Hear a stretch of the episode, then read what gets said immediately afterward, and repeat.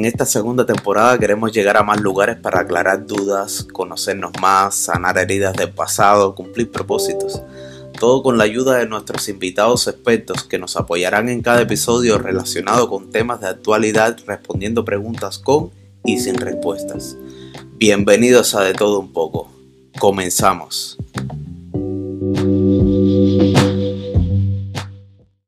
Muy buenas tardes, días, noches, dependiendo del lugar donde nos estén escuchando. Eh, en esta ocasión, pues ya saben, estamos comenzando la segunda temporada de Todo Un poco. Estoy súper, súper contenta. Eh, la verdad que el 2021 sé que fue un año bastante difícil para muchas personas, pero también hubieron cosas buenas. Eh, personalmente me pasaron muchas cosas buenas, que fue conocer muchísima gente por medio del podcast, Em, he podido hacer relaciones a distancia con gente de España, gente de Chile, de Colombia, de Estados Unidos, de México, y eso me tiene muy, muy contenta. He aprendido muchísimas cosas. He aprendido a ver la vida un poco diferente, verla a través de las personas que hemos estado entrevistando aquí en el podcast. Y espero que esas enseñanzas que me han dejado a mí también hayan podido llegar a ustedes. Em, vamos a hacer unos pequeños cambios con el podcast, ya no lo vamos a estar transmitiendo los días jueves, ahora los vamos a transmitir los días martes, así es que oficialmente este es el primer episodio de la segunda temporada y tengo una invitada muy, muy especial. Su nombre es Alma Tucker, ella es la directora de Red Binacional de Corazones.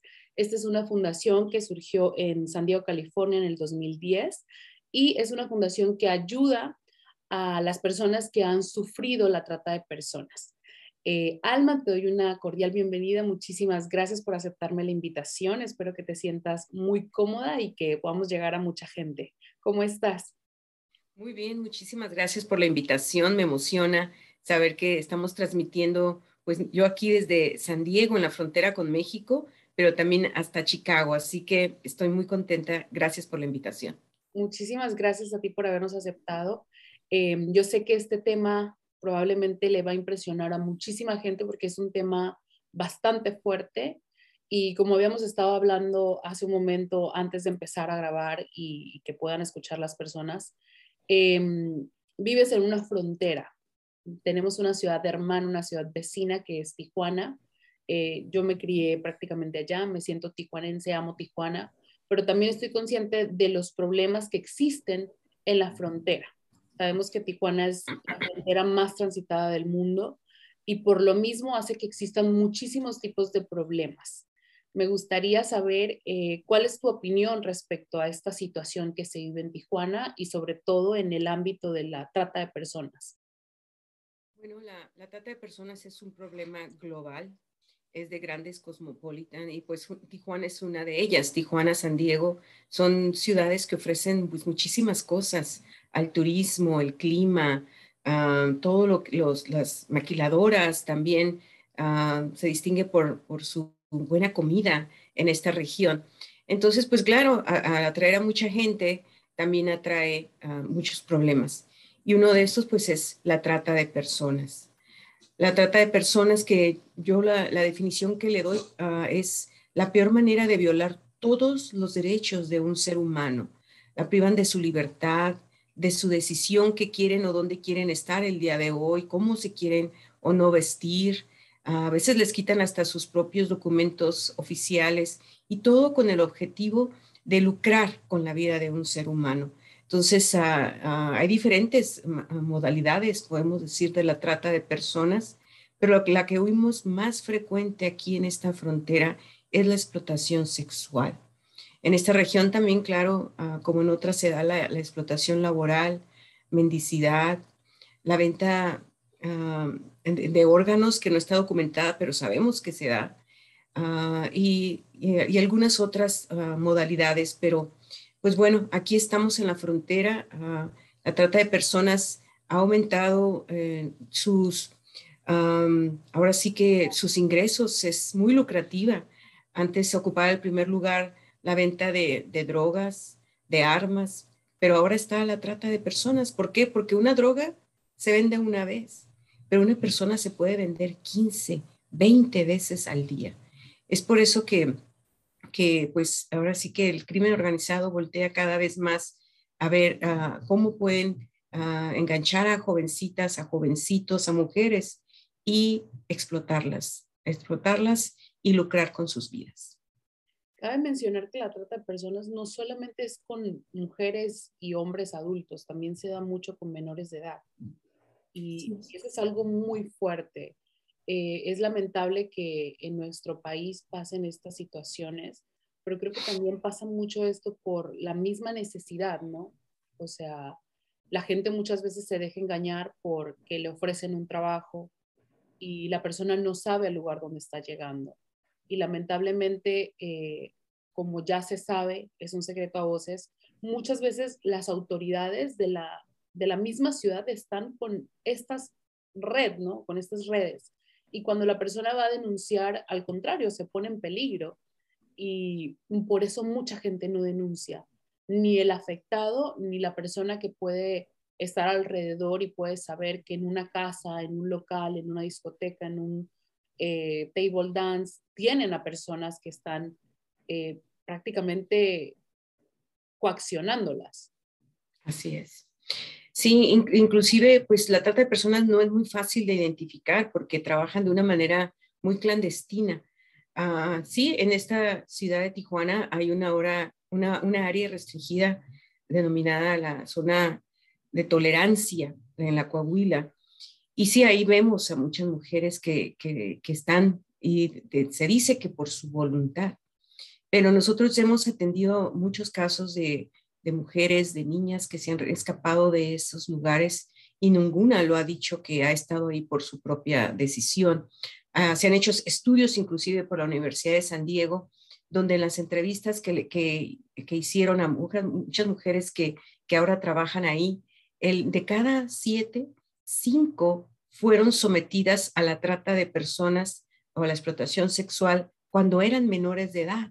Claro, ahora ya son adultas y es un modus vivendus y las hacen creer que nadie las va a aceptar, que inclusive si denuncian lo que sucedió o está sucediendo, ellas van a ir a la prisión entonces, pues es, bien difícil poder identificar a una víctima, como tú misma dijiste, se teme porque a lo mejor ni se va a hacer nada, a la persona la van a regresar de donde, de donde salió.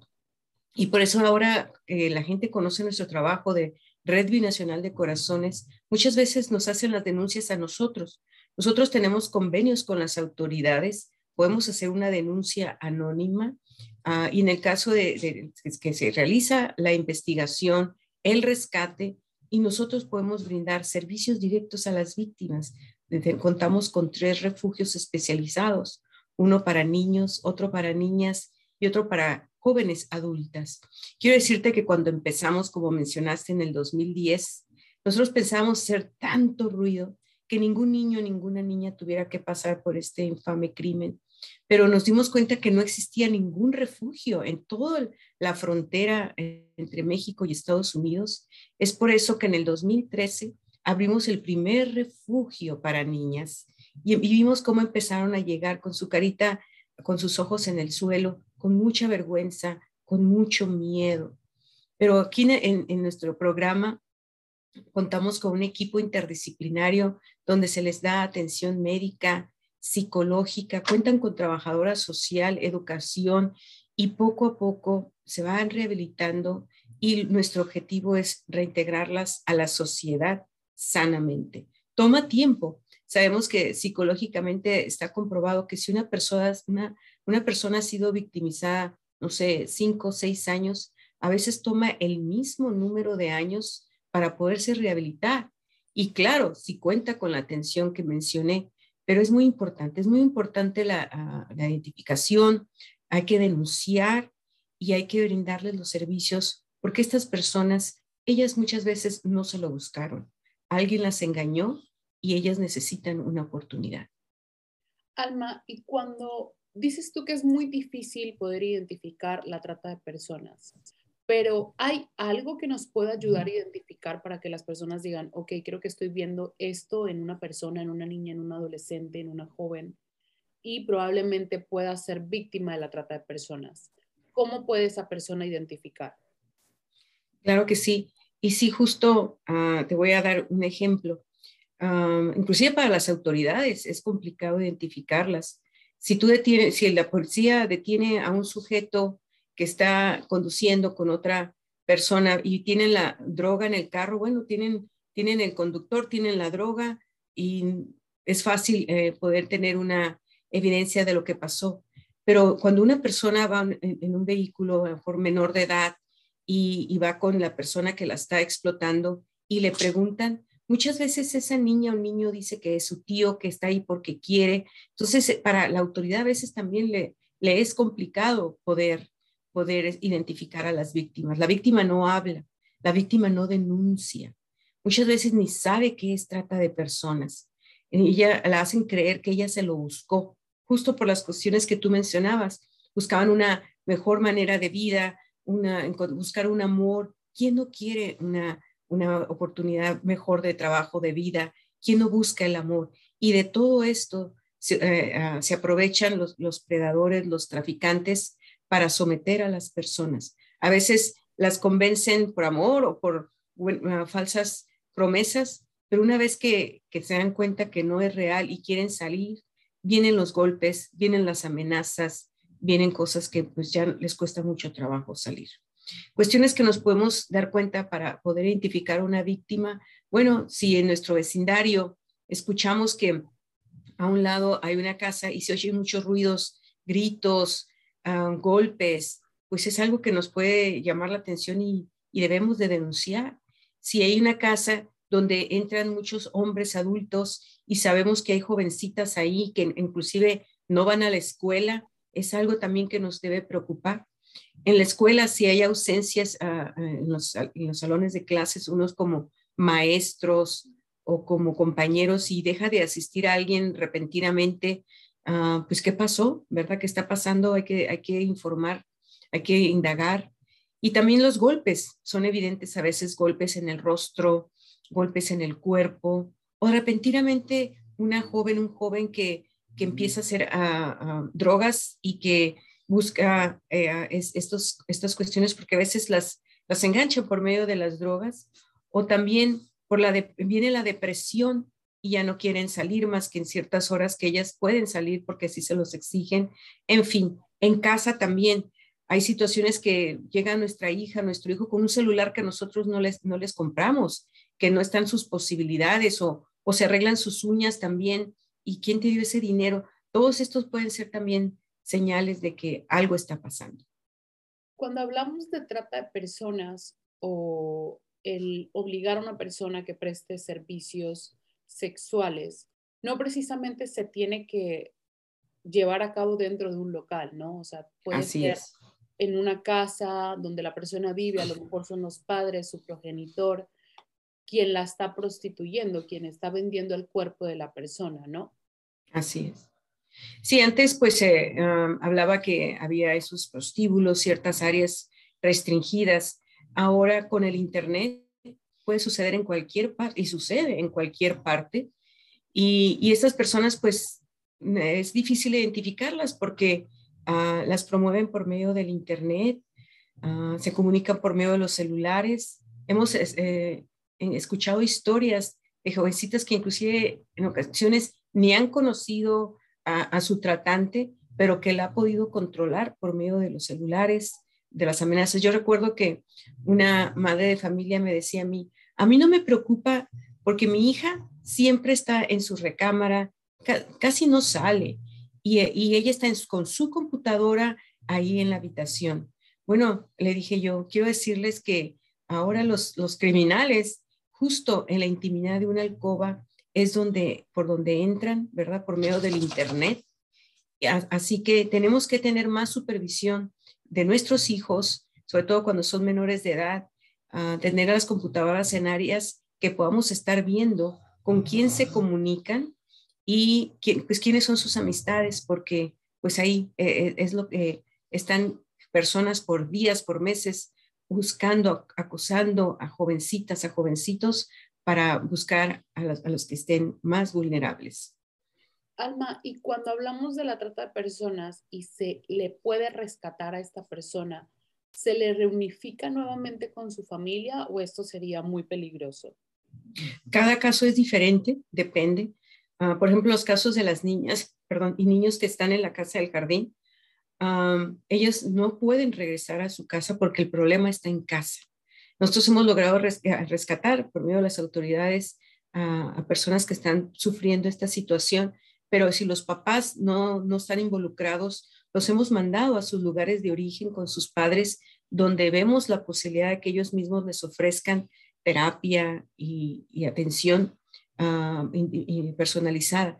Pero sí, en algunos casos sí es posible, claro, los padres están buscándolos, pero en otras ocasiones no es lo recomendable porque el problema está en casa o la van a ir a volver a buscar.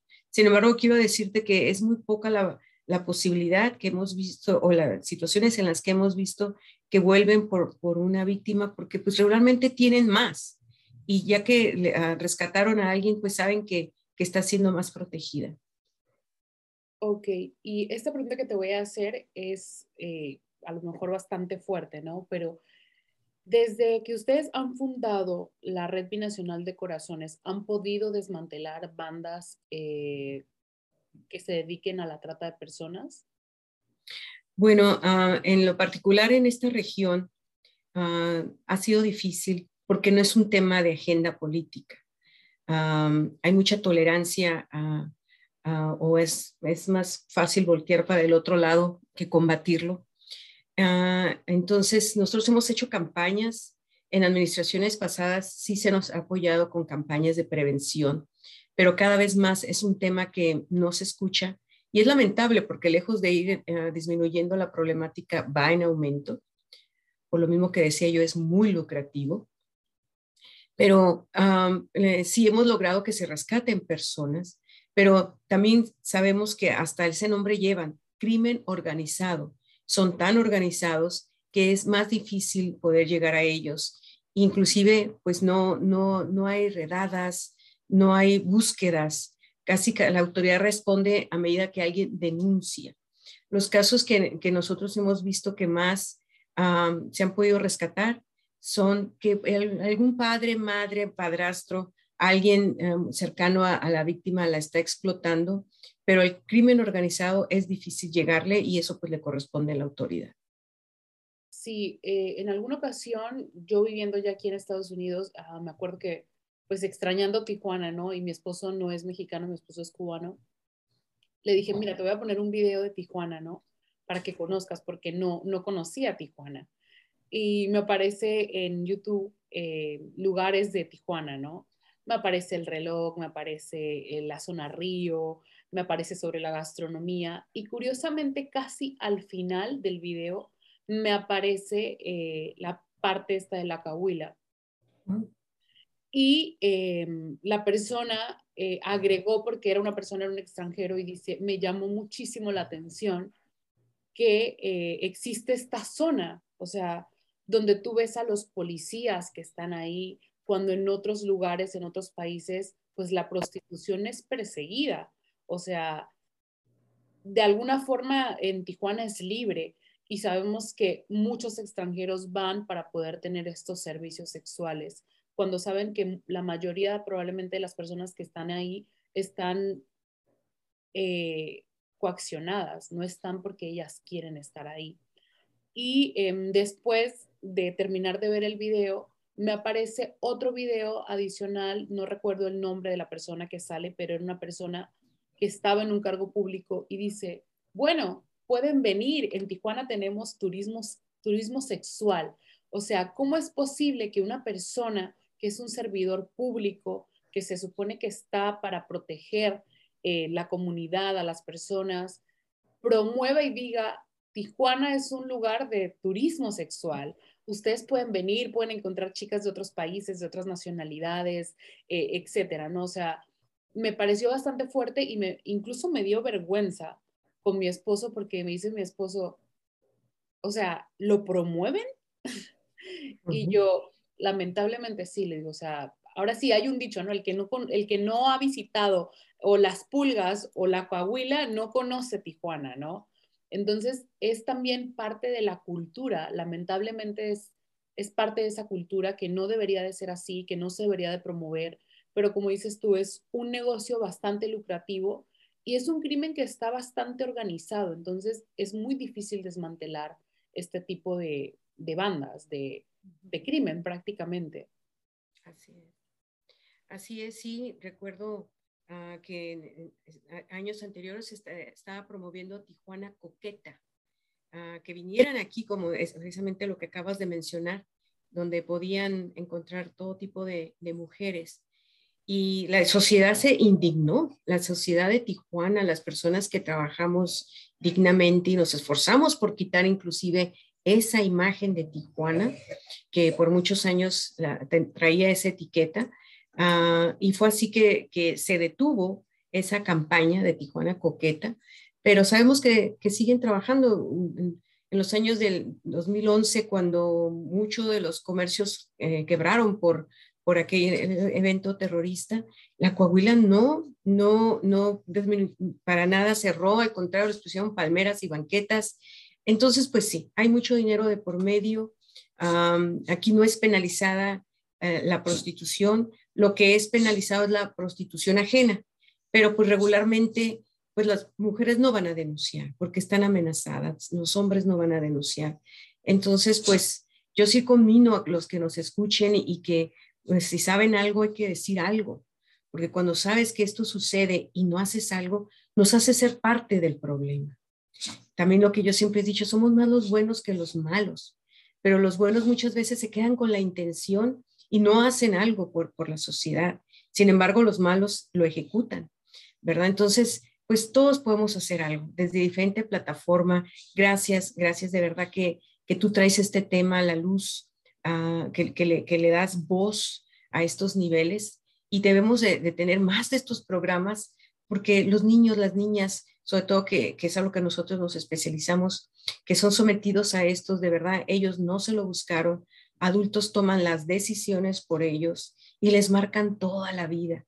Yo lo que observo con los niños que atendemos es que lo que más les roban, les roban la infancia, les roban su pues inocencia y viven cosas que no les corresponden y, esto les trae una serie de traumas, desarrollan tumores de nervios, uh, bulimia, uh, pensamientos eh, suicidas, uh, ansiedad, depresión. Con todo ese tipo de situaciones nosotros Ah, em, tenemos que manejar, porque uno dice, bueno, ya fueron rescatadas, ya, ya están bien, ¿no? Ahí empieza todo nuestro trabajo que implica años y pues que no lo podemos hacer solos. Necesitamos que más gente se una a la lucha contra la trata de personas, que se una a apoyar casas como la mía. La casa que quieran ustedes apoyar está bien, pero consideren apoyar a quien está ahí haciendo el trabajo todos los días me, llena de emoción, me llena de tristeza el que lo que tú mencionas, ¿no? Los niños. Em, no sé de qué edad es el niño más pequeño que tengas en, alguna de las casas, hogares, em, pero es, horrible, ¿no? O sea, como un niño ah, de Tijuana que a lo mejor podría estar jugando dedicándose a la escuela, teniendo estas preocupaciones de me dejaron 10 planas para hacer una tarea, eh, tenga que preocuparse porque probablemente le va a tocar atender a cuatro hombres o a cuatro mujeres sexualmente. Eso es algo bastante fuerte, es triste, pero sobre todo creo que es triste más el hecho de saber que hay personas que requieren de estos servicios y que pagan por estos servicios. Así es, así es. Ahorita que mencionas eso de que qué tan pequeñas, ¿verdad? Nosotros atendemos en los refugios, pues hemos atendido desde víctimas indirectas que les llaman una, una bebé recién nacido que fue producto de las violaciones de muchos hombres, de dos, cuatro, cinco años hasta, hasta 20, 30 años, ¿verdad? Pero recordé que una de nuestras niñas, que ella ah, fue rescatada a los 11 años, un día me dijo, Alma, yo no sé por qué a mí no me rescataron cuando tenía 4 o 5 años. Y yo le dije, ¿qué pasó entonces? Me dijo, mi papá me llevaba a esa zona, Coahuila, ah, y a que me violaran hombres en la noche, me llevaba. Un día me violaron tantos que ya no pude caminar, no pude regresar caminando a casa y me trajo mi papá cargando. Ah, cuando llegué a la casa y mi mamá me vio, le preguntó a mi papá, ¿qué le hiciste? ¿Qué pasó? Ella sabía perfectamente a dónde la llevaba, ¿verdad? Pero le preguntó de esa manera y le dijo ah, después de eso, no vuelves a llevar a esta niña, no te la vuelves a llevar. Dice, pero lo que sucedió, sí, no me volvió a, llevar a mí, pero se llevaba a mi hermanita más chiquita que yo, que tenía tres, cuatro años entonces. Y nunca fue igual ella. Después de que yo vi que la, que la llevaba, cambió su personalidad, ya no fue la niña, la misma niña feliz que era antes. Ah, se logró rescatar a estas dos niñas, después se, eh, se, conoció que no nada más eran dos, que eran en total cinco. Se logró rescatar al hermanito, a la hermanita. Este nene fue quien nos inspiró para abrir la segunda casa de niños, ah, pero aún no, hemos podido lograr que se rescate la, quinta, que eh, era entonces una recién nacida, ya ahorita de tener unos cinco o seis años, y no hay día que, que nuestros niños que están con nosotros no, no pregunten por la pequeña, no pidan que se siga buscando, porque saben que está viviendo lo mismo que ellos vivieron. ¿Los cinco niños son hijos del padre, o sea, de ellos? Así es. Sí, de una pareja que ah, desafortunadamente pues sufren adicciones y que ellos, ah, con tal de tener su dinero para sus propias drogas, pues vendían a sus hijos. En la actualidad, la madre logró huir con la más pequeña y es lo que menciono que, que pues le pedimos todos los días a Dios que, que sea también rescatada. Wow, es, es muy feo. Em, yo la verdad que no termino de sorprenderme. Yo creo que casi todos los días hay algo que veo que me sorprende y digo, wow, o sea, la sociedad cada día está peor Em, yo me acuerdo que cuando estaba iniciando la carrera de derecho, entré como muchos que entramos a la carrera con la ilusión de decir, yo voy a cambiar el mundo, ¿no? O sea, yo voy a atrapar a los malos, etcétera, ¿no? Y te das cuenta conforme vas avanzando en la carrera que ponerte con Sansón a las patadas. Pero eso no quiere decir que no, que se te quiten las ganas de hacerlo, no. Pero sí te das cuenta que es un trabajo arduo, que es un trabajo peligroso, es un trabajo donde tienes que ser muy fuerte mentalmente, donde el corazón, aunque no quieras, se te va haciendo de piedra por fuera, pero por dentro todavía sigue estando frágil. Em, es impresionante muchas veces ver que los mismos padres que deberían de ser las personas que protejan, eh, muchas veces son las personas que te hacen ser las víctimas, son las personas que te venden, son las personas que te maltratan, son las personas con las que no estás absolutamente para nada protegido. Em, yo me acuerdo que la primera experiencia que yo tuve em, fuerte, que yo dije, no sé si quiero seguir estudiando derecho, fue en una ocasión que fui a un DIF, nos llevó un profesor de, la materia y entré al área de los cuneros. Mm. Este, y me, me impresionó ver, vi muchos niños golpeados de uno, de dos años, de tres años, y son niños que están esperando a otras personas para recibir amor. O sea, quieren amor. Y algunos te dicen mamá, eh, o a los chicos les dicen papá, te abrazan, quieren que los abraces, etcétera, ¿no? Entonces, em, está, estábamos con estos niños por diferentes tiempos, ¿no? Y fui yo al área de cuneros, casi nadie iba al área de cuneros. Y cuando llego yo al área de cuneros, eh, al fondo escucho que está llore y llore, llore una bebé me acerco a ver a la bebé para, cargar, para cargarla y una de las enfermeras me dice, no la puedes cargar. Y yo, ¿por qué? ¿Qué pasó? Me dice, lo que pasa me dice es que a la bebé la acaban de traer. Me dice, y tiene las costillas fracturadas. Wow.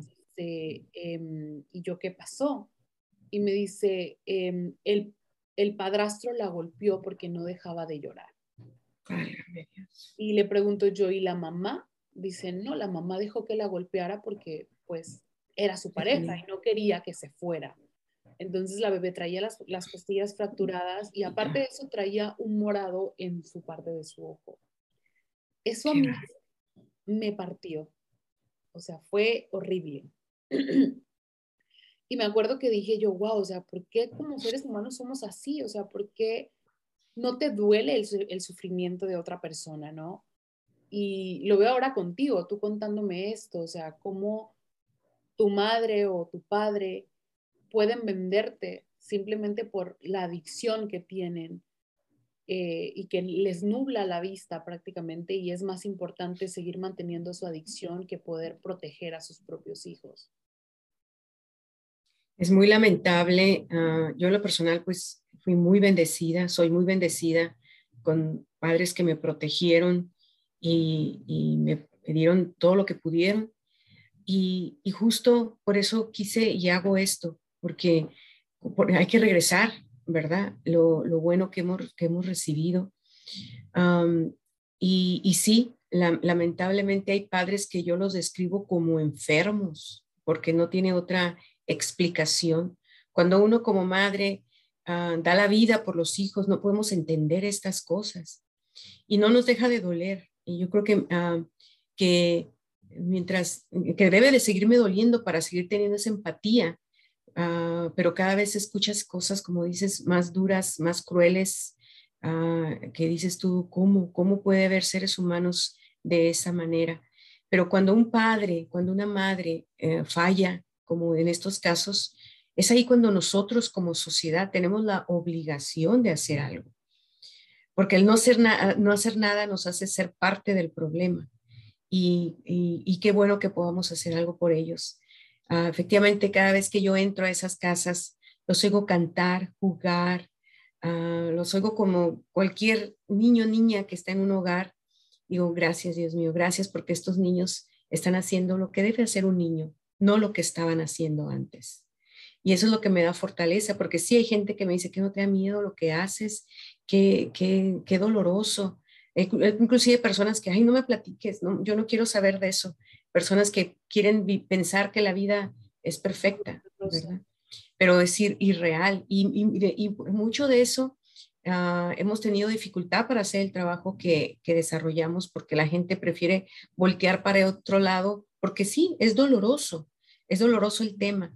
Tenemos esa dificultad que prefieren no oír o que piensan que estos niños y niñas nunca van a cambiar, no tienen la fe de que no van a cambiar. Y yo lo he visto, yo he visto cambios ah, y que lo único que necesitan es oportunidades.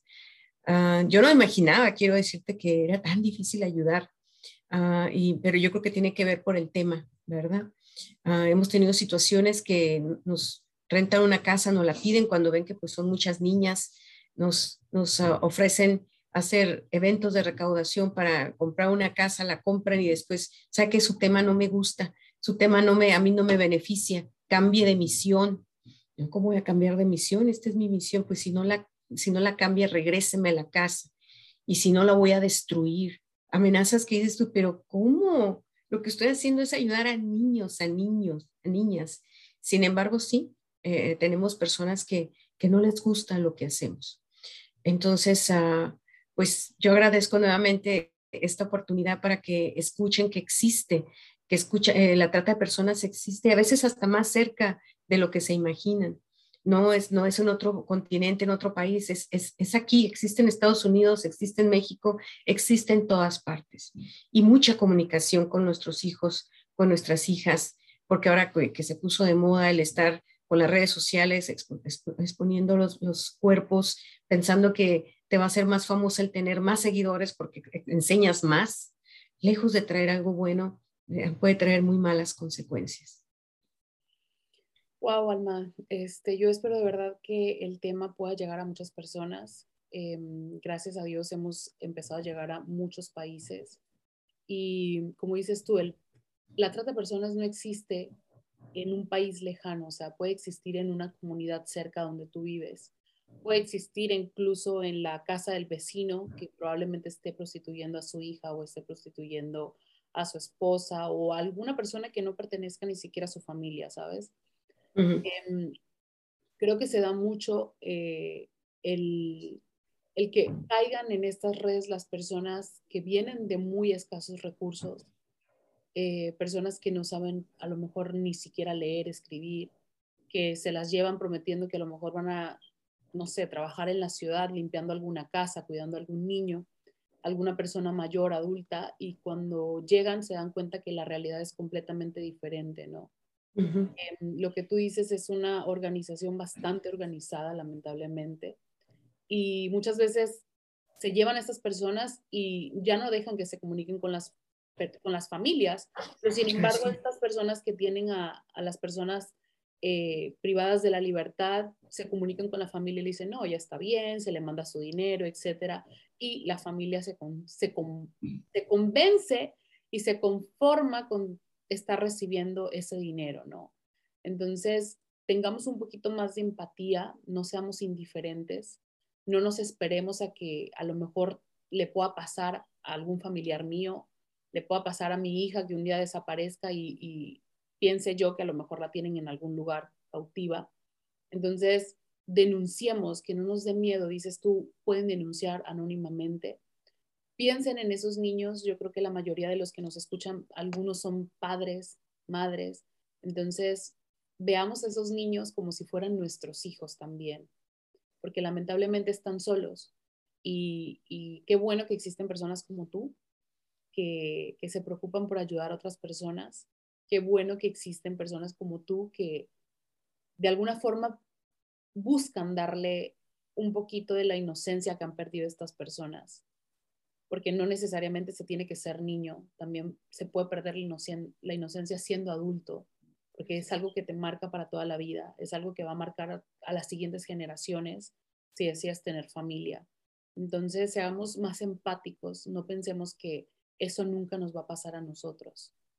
Em, de verdad que muchísimas gracias por haber aceptado la invitación, por compartirnos tu experiencia, por hacernos un poquito más empáticos y poder entender que hay muchas formas de ayudar y que el hecho de que tú estés en una situación privilegiada no quiere decir que los demás también lo estén. Los problemas existen y los problemas también pueden ser tuyos. Son nuestros porque existen en nuestra sociedad y porque el día de mañana le puede tocar a un ser querido tuyo también. Muchísimas gracias, gracias por, por esta oportunidad. Y yo quiero culminar a la gente a que denuncie. Ah, hay dos líneas de, de denuncia anónima, inclusive que la pueden hacer. Hay una en los Estados Unidos y también hay una en México. La, la línea en Estados Unidos es 1888-373-7888. Esa es la línea de la hotline, ¿verdad? Para poder hacer una denuncia en los Estados Unidos si ven algo sospechoso. Si nos escuchan en México, también es la, la línea nacional 01800 553 3000. Uh, eso es si ustedes quieren hacer una denuncia en México. Y síganos en nuestras redes sociales, Red Binacional de Corazones AC en México, repito, Red Binacional de Corazones AC, y en Estados Unidos, International Network of Hearts. Uniendo corazones es como podemos hacer la diferencia. Unan su corazón con nosotros. Nos encuentran en Facebook, en Instagram. Nos pueden mandar también un correo uh, y nuestra página web www.inhearts.org y de esa, esa página las conectan también con la página en México. Mándenos un correo, unan su corazón a Red Binacional de Corazones.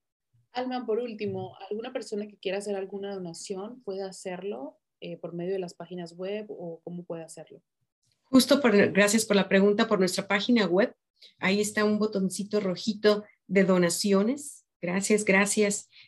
Todo es, todo ayuda, todo. Y le podemos dar uh, recibos deducibles de impuestos, tanto de los Estados Unidos como de México. Entonces, repito, nuestra página web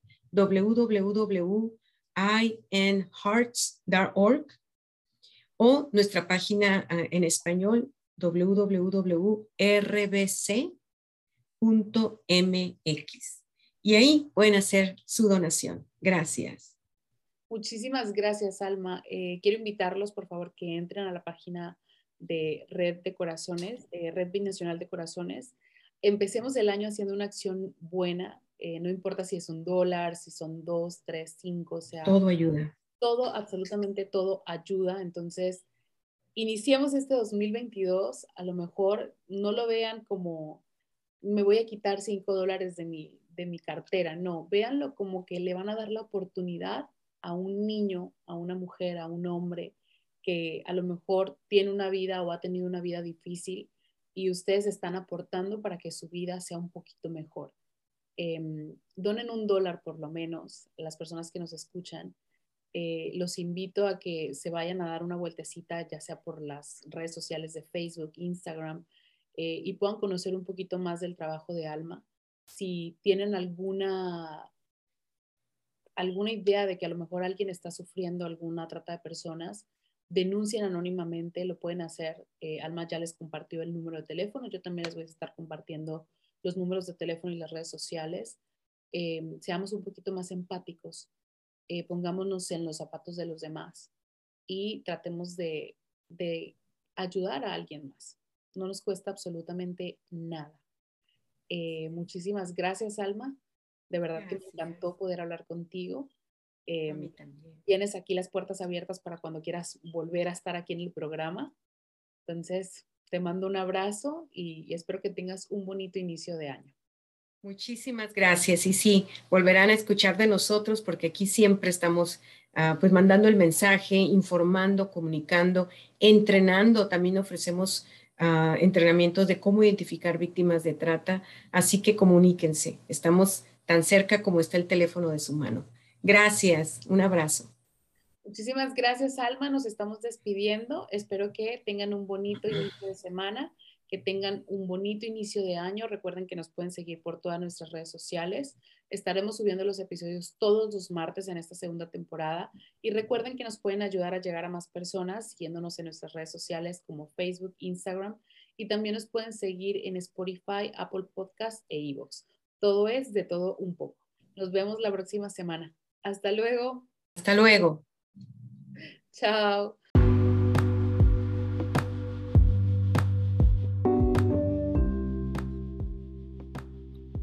Muchísimas gracias por acompañarnos en esta nueva temporada. Los episodios los podrás escuchar todos los martes en Spotify, Apple Podcasts o Evox. También nos puedes apoyar siguiéndonos en nuestras redes sociales como Instagram o Facebook. No olvides que tenemos invitados en cada uno de nuestros episodios y si quieres puedes sugerir algún tema solo dejándonos un comentario. Nos vemos en la próxima para hablar de todo un poco en... De todo un poco. De todo un poco. De todo un.